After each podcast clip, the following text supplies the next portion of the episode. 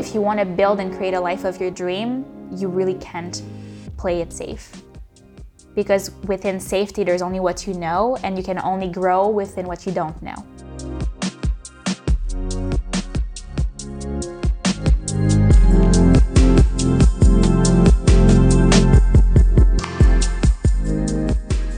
Heute heißt es Hello Marjolaine. Schön, dass ihr dabei seid. This is another episode in English, and I hope you like it. Marjolaine Savoie is 25 years old. She's from Canada. She lives in Magdeburg, and I really wanted to do a podcast interview with her because I think she is a good example of how you attract what you think and believe. And I know sometimes it's just super hard to focus on the good things and to tell yourself that like everything's going to be fine.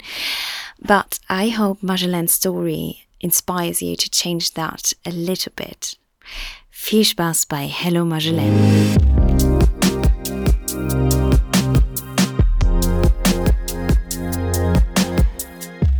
If I look back, there's obviously many key moments, but the one that I always like to start with is one that I clearly remember myself telling myself it had to change from now on. And that was the festival I went to five years ago, which was Wanderlust Festival. I don't know if I've told you this story. It's a beautiful story. Um, and I went to I went to Wanderlust Festival with my cousin, which I really I really really admired him because he was studying medicine, but he was really into yoga and he was very uh, unusual guy. He was a kind of guy that loved painting and cooking and all those things that usually guys are not into. So I really liked him as my cousin and I loved hang out with him. And we went together to the festival where there was camping and a full-on programmation day. Where was that? Um, it was five years ago in Tremblant, in near Quebec. Okay. In Canada. And it's a festival that goes around in the United Yes. States too. And it's, It's quite famous in Germany as well. Now. yeah, in Germany we only have the 108, which is Yes, quite a, a day format. Mm, and in yeah. the States and in Canada, there's a festival format which is over four days. Mm. And it was really expensive because I was a student and I had kind of splurged on that weekend because I thought it was important and I was doing yoga every day in my studio. And I went there, and the whole weekend to me was just moments of, oh my God, this is so beautiful, and people are so beautiful, and why are all these women so extraordinary? Because everybody I met had a cool story to tell. They all hmm. did extraordinary travels, or they were meditating all day, or hmm. they were backpacking alone in the woods. And every woman I met, I met felt like a strong, a strong character that had a story to tell. And I was like, I want to have a story to tell. I also want to have fun things to say about myself. And I don't want to be just a student or just a girl that goes to a master and lives a life. And I want to be fun and exciting and share stories that make people, you know, on the top of their chair waiting for the rest of the story. And on that moment, I decided I was going to quit my bachelor and go to Canada to pick cherries. to like bend for that's something. your story then. I'm the girl that used to pick cherries all the time. in my head, I just felt like I needed to travel because I had never really traveled. I only went once when I was 16 to Mexico with my friend and like an all inclusive resort, which I had saved up for a whole year traveling, like working in a clothing store. so you didn't go um, on big holidays with your parents? Never. My parents, they, they don't have a passport, they don't speak English. I never went camping with them or on holidays. So my first holiday was when I was 16, one week in Mexico in an all-inclusive resort with my best friend and her aunts.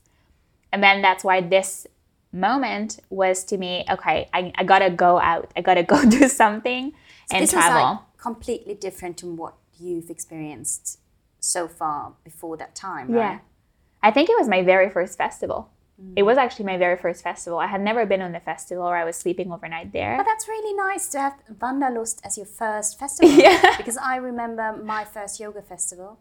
It's amazing. It's such an eye opener. And Yeah.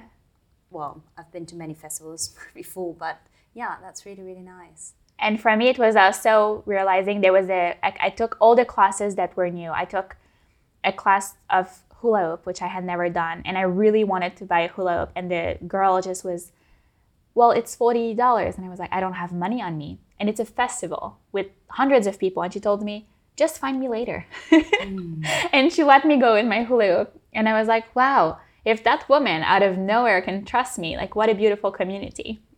and I had a class of power yoga full on Eminem, the whole class with Chelsey mm-hmm. Korus, which I, which I also admired.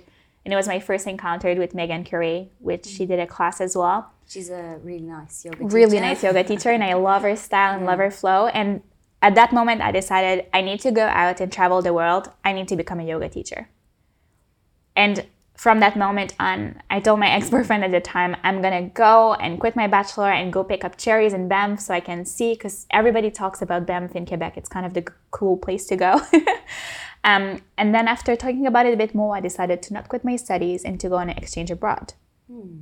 And this is when everything started, because that's when I left abroad for a whole year which was supposed to be six months, but another girl I met, which was also a turning point, told me, go for a year, or you're going to regret it. And I was working for her in a laboratory in psychology.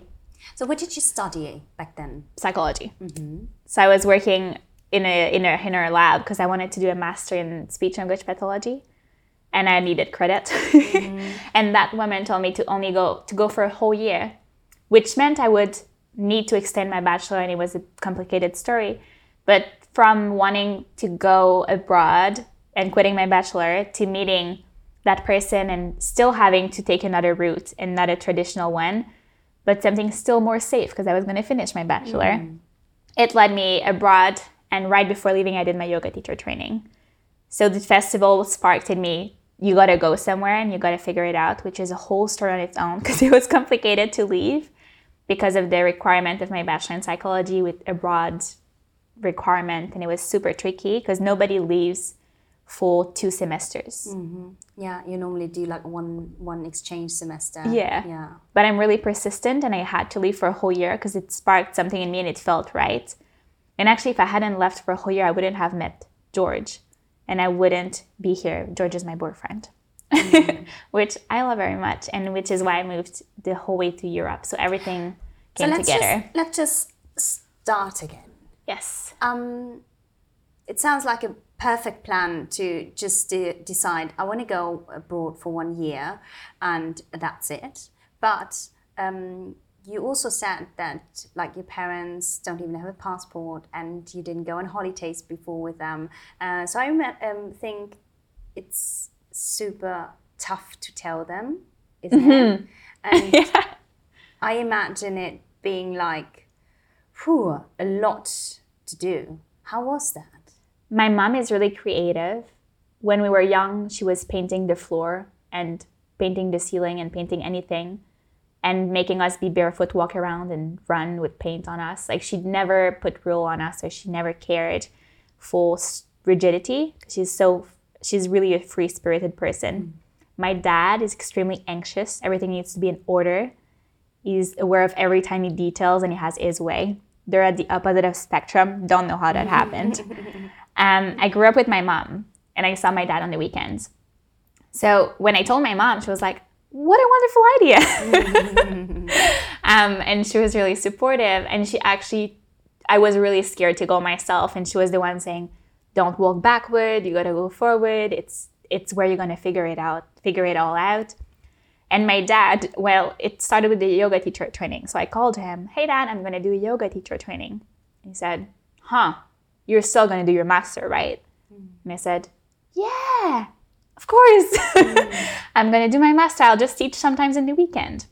So that was the first one to swallow because it was a big one and he felt scared and kind of unsure if I was going to still pursue my master, which I thought I did at the time. Mm. And then afterwards, I told him, I'm going to go abroad for six months. And he was like, Wait, what? Six months? And he was really upset and scared, but I reassured him and showed him around. And then afterwards, I said, I'm going to go abroad for a whole year. He said, No, no, no, don't do this to me. But my parents are so supportive no matter what. And even if, if my dad is like a bit more scared of things, even if he had his re- like his resistance, I always knew he was going to support me at the end of the day. And for me, when I have something in my head, I have to make it happen. So I never felt like I couldn't do something in my life. I knew sometimes my parents wouldn't agree or be questioning safety, but I knew I would always be able to do anything I wanted because they kind of made me believe in myself when I was really young. That's so important. So I think yeah. that was even if it was hard to, it wasn't hard actually to tell him. I knew he wouldn't like it, but it was easy to say. Mm. Then it was hard for me to go. Mm. And as soon as you speak something out, it's there. You know? Yeah. It's so concrete. Mm-hmm. So and I think, as well. Yeah, it's just, you, I, I just was okay with being different and doing something different. So and then you came to Germany. Yes. Why Germany? And what did you do? that's that's the story. Why Germany? It just it was the only choice. I wanted to go to London. I wanted to go to Scotland, anywhere, not Germany. Didn't think about it. Never crossed my mind. Um, I applied to all the places and everything was refused because they didn't have the requirement from there back to my university. So I couldn't go anywhere. I was about to sign a lease on a Friday to stay in Canada. And on the Friday at 4 p.m. in April, three months after the application were closed everywhere, and three months after we had explored all the options, I received a message in my mailbox Hey, Germany just opened a new program, and since it was so complicated with your files, they're willing to take you in October. I know it's very last minute, but are you willing to go? Wow.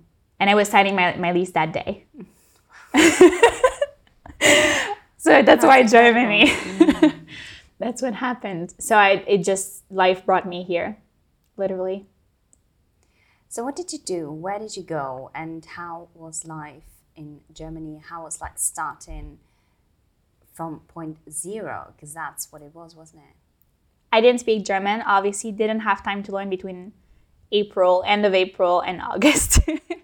so I, I just did my yoga teacher training two months after that, and then I had two months and I left. So I arrived, I had never taken a train, never been abroad on my own. I took a plane alone for the first time, landed in the land of a new language. I was, I think I was in Frankfurt, yeah, at the airport. It felt so huge Yes, it is. and I didn't know where to go. And I got I met a lot of lovely people on the way that led me. And in the train, I was looking outside. Am I going somewhere wrong? Because I couldn't understand the wording, the systems. I never took any sort of things um, ever because I never went to Europe before. So I arrived and I had my I had a buddy paired with me, which I had his phone number. And I called him and he picked me up and everything was really smooth actually. so he brought me to my dorm and I landed in, in Germany. And what is so weird in Mannheim, it felt easy and at home the first day. I was really, really scared to go and I was sick the night the day before because I was so scared to leave. Because I was afraid to leave things behind and I was afraid mm. to miss birthdays and weddings and whatever would happen. and all your friends and family and like everything. Everything behind. And you were so young. You were 20, right? I was tw- I was turning 21 on October 1st, so like a month after Yeah, arriving. So I was really young, yeah. Or was I turning? Yeah, 21 or That's 22. incredible. Not sure anymore. But it was really crazy. And then it felt like home the first the first week. And I met a beautiful German woman from an exchange group in the city center and I became friend with her and I spent my Christmas at her house. She invited me for Christmas actually. So I had a German Christmas. And I met a guy because I bought a router from him from my internet and he was really kind and I was friend with him the whole year. And I met friends super fast. And on the second week, I met a guy from England, Tom, and he was like, Yeah, it was so tricky to bring my guitar here. And I was like, Huh, I don't have a guitar, but I have a voice. And he was like, Huh, let's do music together. And I had told myself the last time I went with a in a bar in Canada with my parents, oh, I wish I was singing in bars like those people. And on this the first week I arrived, the guy in my psychology program brings his guitar and suggests we do gigs together. Oh, that's And that's when music started for real. And this is kind of like another language as well, isn't mm-hmm. it?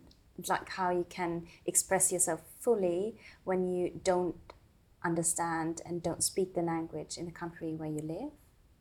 And also, like English is not your mother tongue either, is it? So, um, It was my first time living in English. yeah.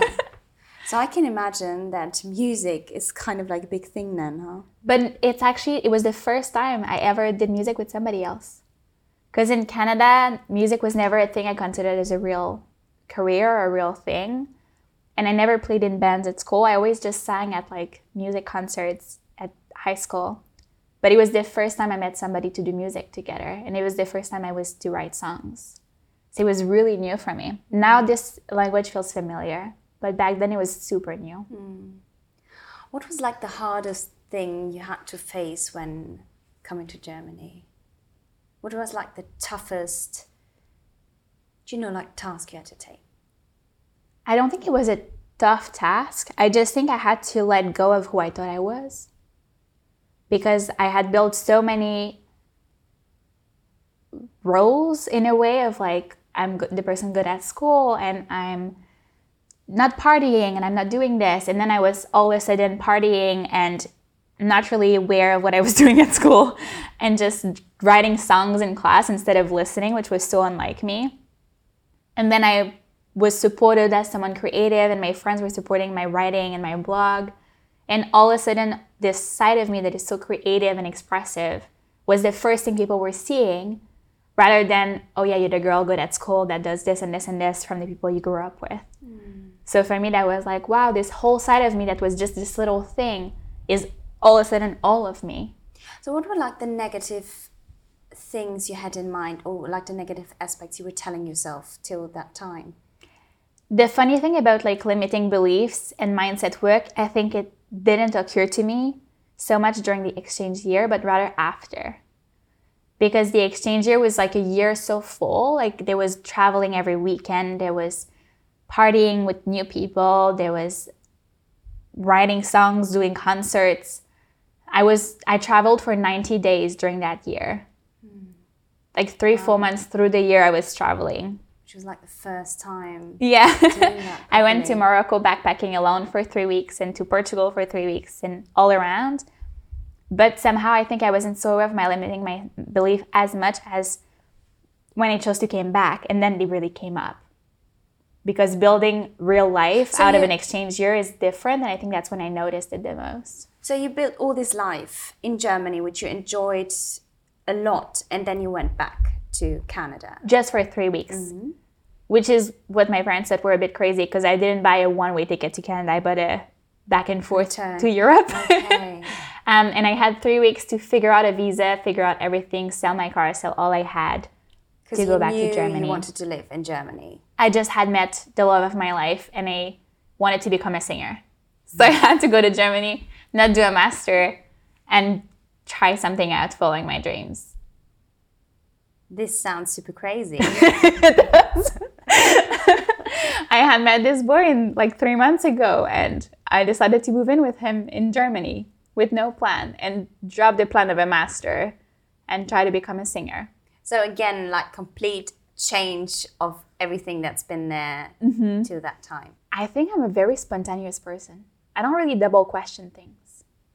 When I make when I make decisions, I always see them as a very good idea. mm, that's true. and to me, I if I if I have it in my mind, I just go for it and I figure it out along the way.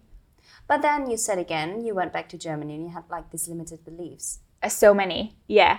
But I think, you know, it doesn't sound like it fits together with what you are telling me on the other hand side. Like mm-hmm. I'm the girl that goes forward and I want to do this and I'm, I'm super clear and I just. Um... The funny thing about limiting belief is that you only see them once you undo them, oftentimes, or once you're in the That's process true. of undoing them.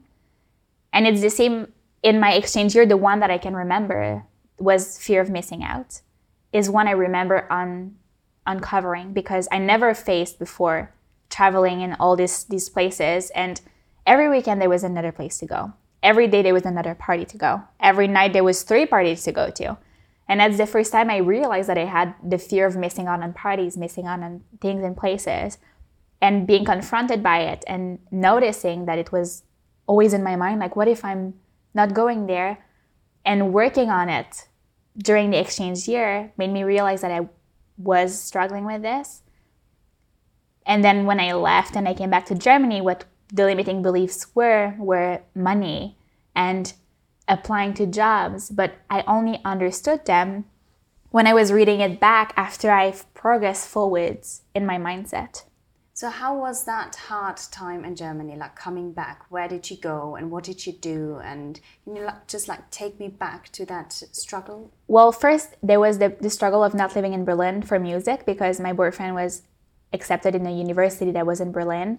And we had chosen in Google the city that was in between, which was Brandenburg an der Havel, which is very tiny. we just Googled mapped it with a finger. and that's why we ended up there. so he had to travel two hours a day, and I had to travel two hours a day, kind of an hour and a half. Um, and for me, the hardest was well, first, how am I going to do music in Brandenburg and the Havel? How am I going to make this work? I don't have money. How am I going to make money here to support music? Um, applying to jobs, not able to speak German because my whole exchange year, people were like, You're going to go back to Canada. Who cares about learning German? Well, figure what? I stayed in Germany. I should have learned it ahead of time. I should have stayed in my German class instead of going traveling and skipping it.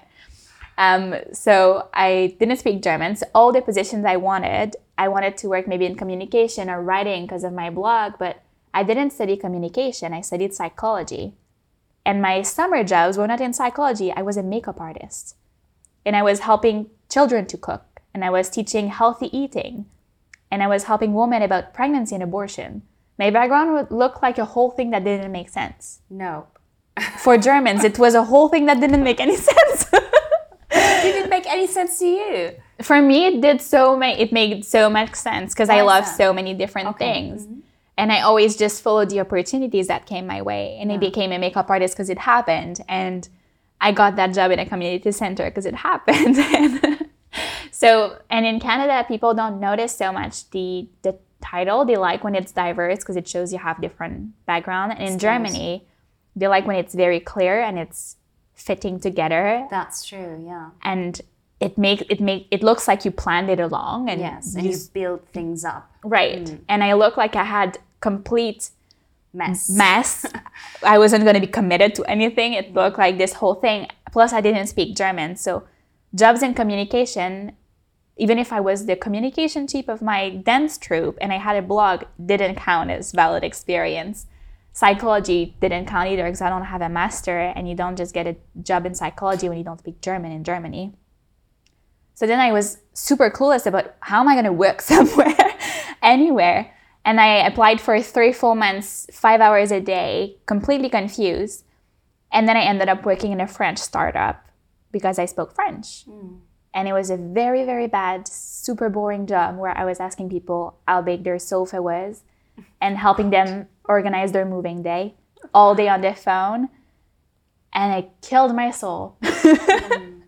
So that, yeah, that was interesting. Yeah. What happened then? Then it shifted.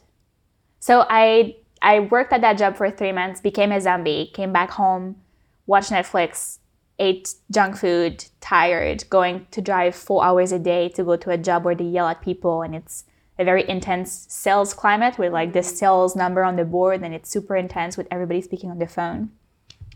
And I was like, well, this doesn't support my music, does it? And it just hit me. I was like, I can't do music right now. I'm I'm a mess. I'm super uncreative. I'm super tired. I'm feeling dead. So I decided to quit and go work in a coffee. So I got a job in a coffee in Berlin. Which is good because you love coffee. I love coffee. You drink that a lot. And all the baristas in Berlin looked like they were musicians, so it seemed to make sense. That's true. That's very true. So I decided that barista was probably a good job to be a musician. So I, I got a job in a cafe, um, a never ever ending love story or something, like a really cute cafe in Berlin. But then I never worked there because I got a job offer.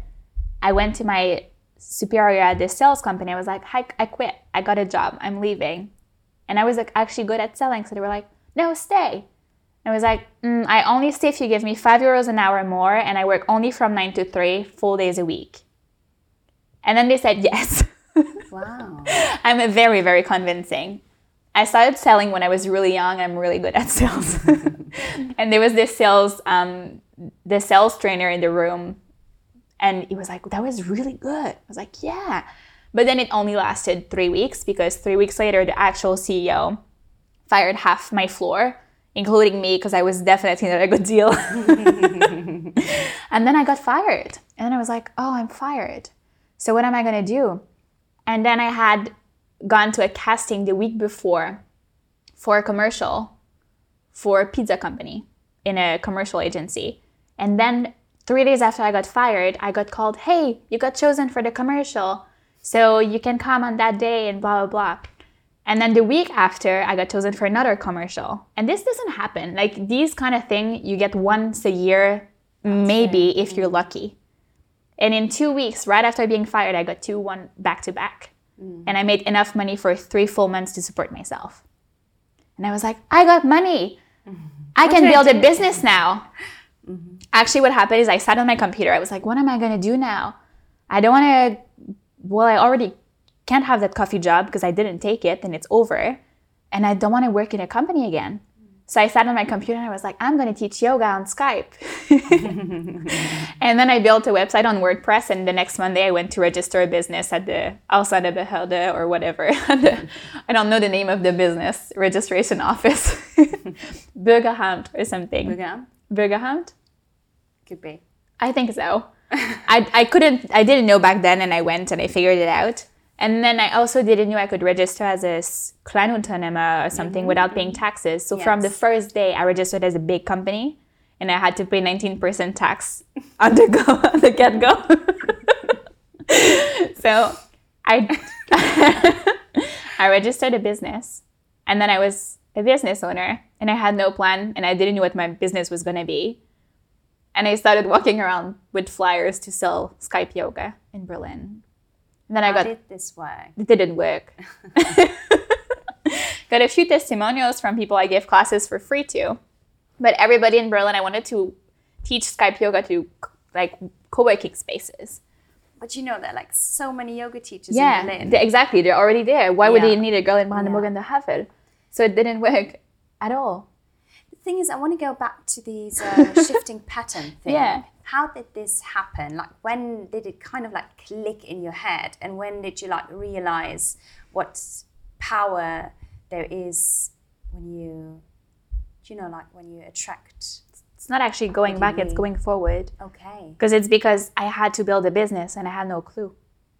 So I had to go through so much to figure it out because I was hanging out on Facebook groups trying to learn things on this side and I didn't knew so much about I knew about mindfulness. Mindfulness had been with me the whole time because of yoga, but I didn't know about personal growth so much. I had never picked up a personal growth book. And the first book I picked up, which George, my boyfriend, bought me, was You Are a Badass at Making Money by Jen Sincero. Very first personal development book to pick up.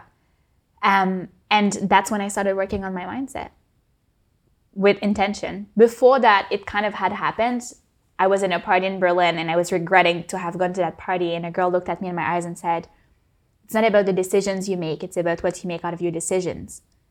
And that sentence Just to me. No, I was I was with her. I had met her. Well, it was pretty random. It was a stranger I had met in Utah store. so it was pretty random.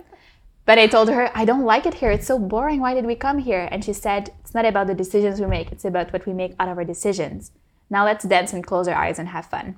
Oh, and that sentence really stuck with me. So during my exchange year and before in my life, my mindset had shifted kind of organically through things people had said.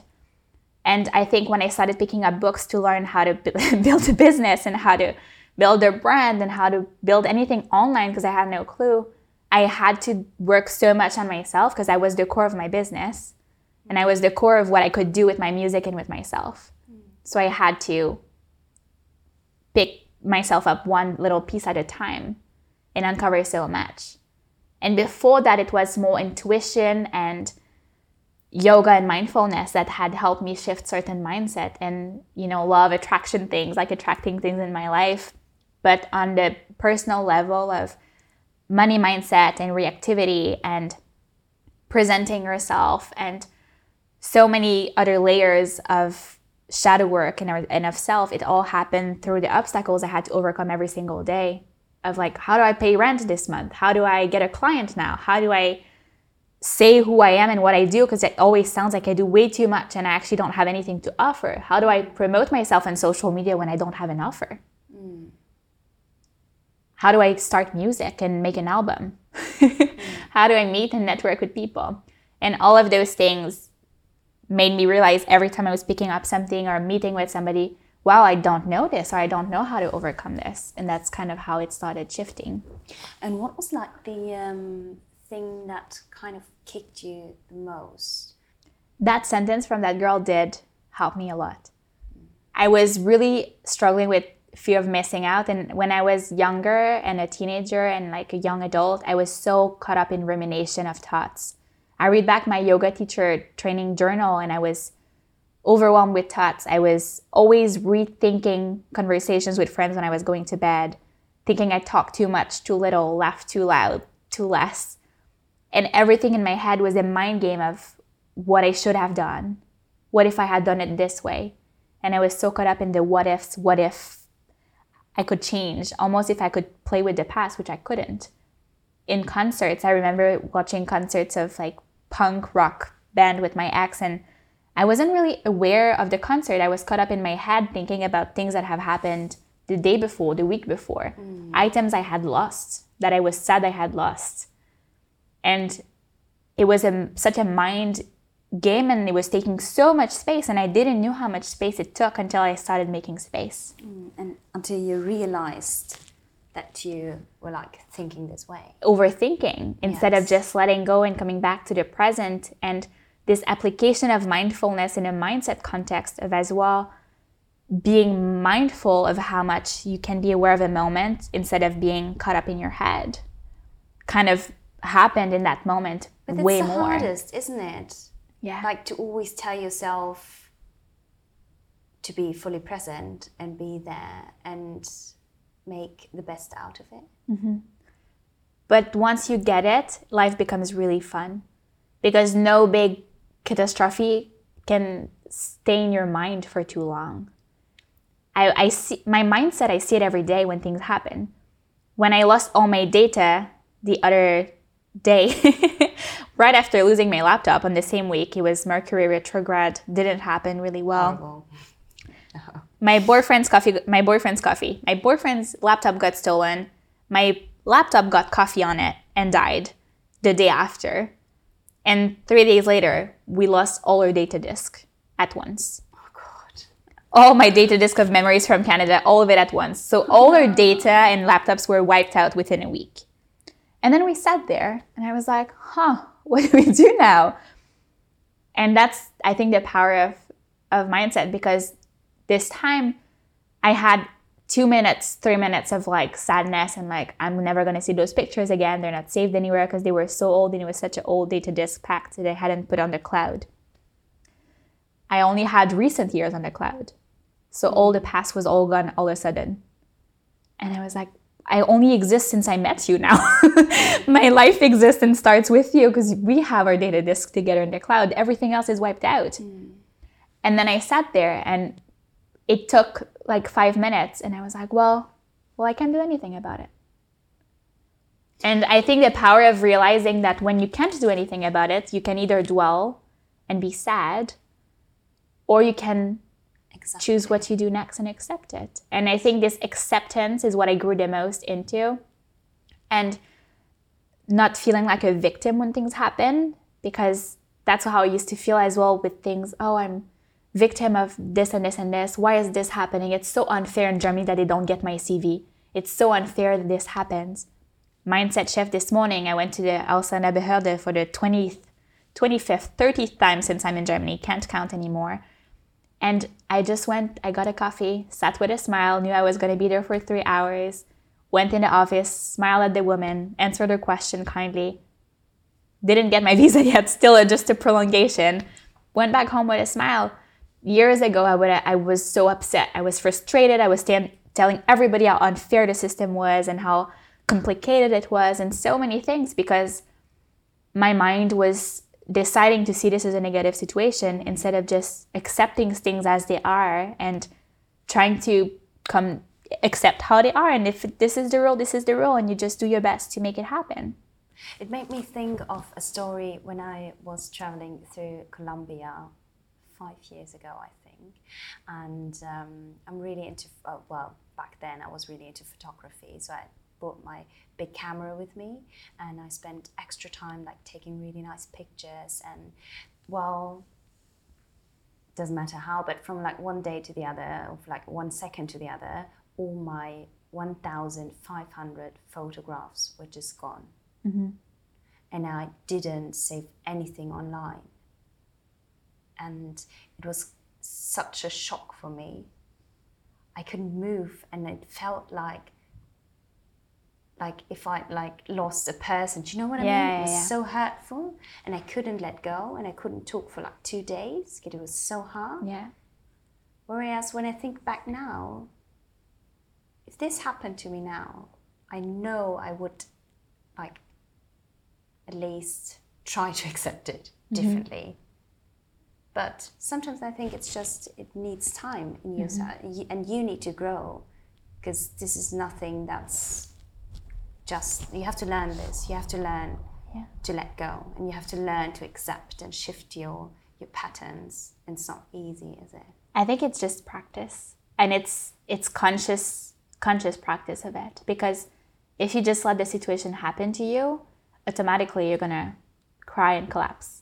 Mm. But if you're immediately aware that this is a trigger, and you're immediately recognizing that this could make you suffer or that this is gonna be sad, then you're like, okay, I see that this situation is upsetting, but then you take your power back instead of being a victim or being sad, and you say, okay, now what do I do with this? What are my options? And I think when you become really practical and you're always in a state of growth, and as I became obsessed with personal growth, it really is so fast for me now to identify it because mm, I've That's true. I've worked so much on this for years that now anytime something happens, I see it instantly that it could be a trigger. And sometimes I do still decide to cry and sit, but I consciously do. yes. And afterwards, I know and that I have say, to pick. okay, it's okay. Yeah. And I can stop now because, you know, like it's Yeah. been there. it's fine now. Yeah. And this, I think, this acceptance of things makes life much easier as an entrepreneur too. And that's, I think, why I always could take so many risks, because a lot of the things I told you kind of don't make much sense mm.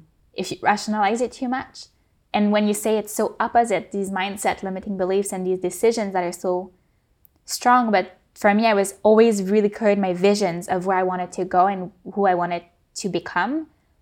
And I always trusted in my vision of my future self as if it was she's she's got this. She's gonna figure it out. I see myself there. And then along the way, I, I had obstacles coming my way that I had to debulk and put myself back on my feet. Because nothing I did, like I thought about it this morning, I actually built a business in Germany.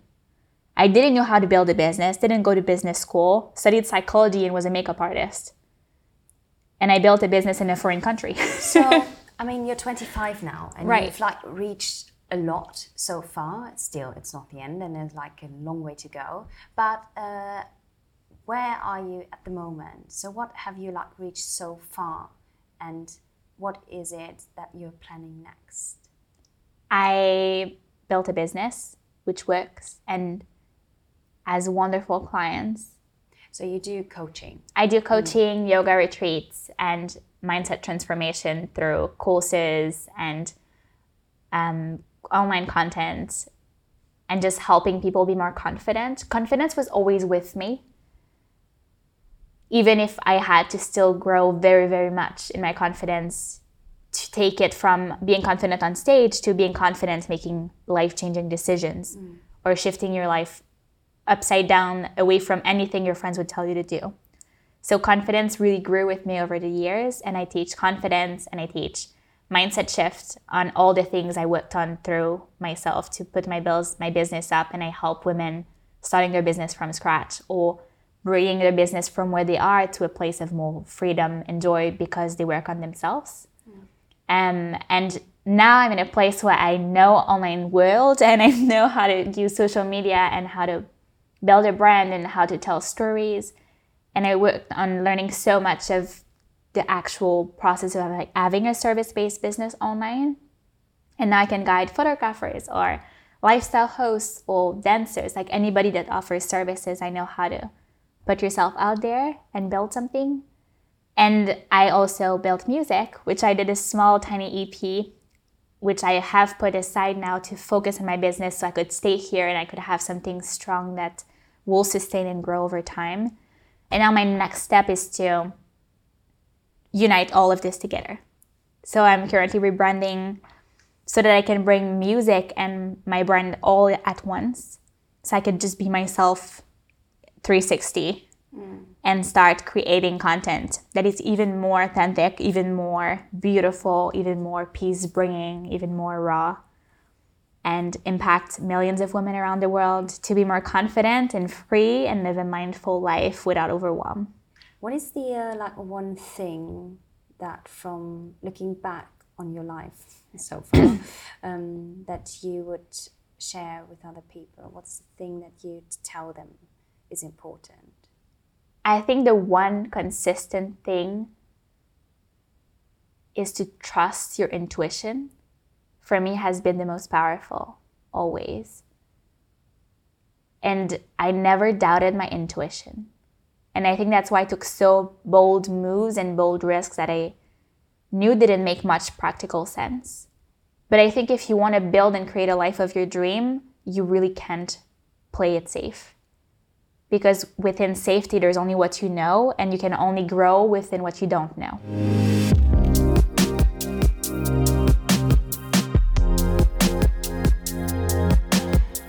Das war Hello Marjolaine. I hope you enjoyed listening to it. If you did, why don't you share this episode with all your friends and send me a message on Instagram? I can't wait to hear what you think about it. Tschüss und bis nächste Woche zu Hello Yara.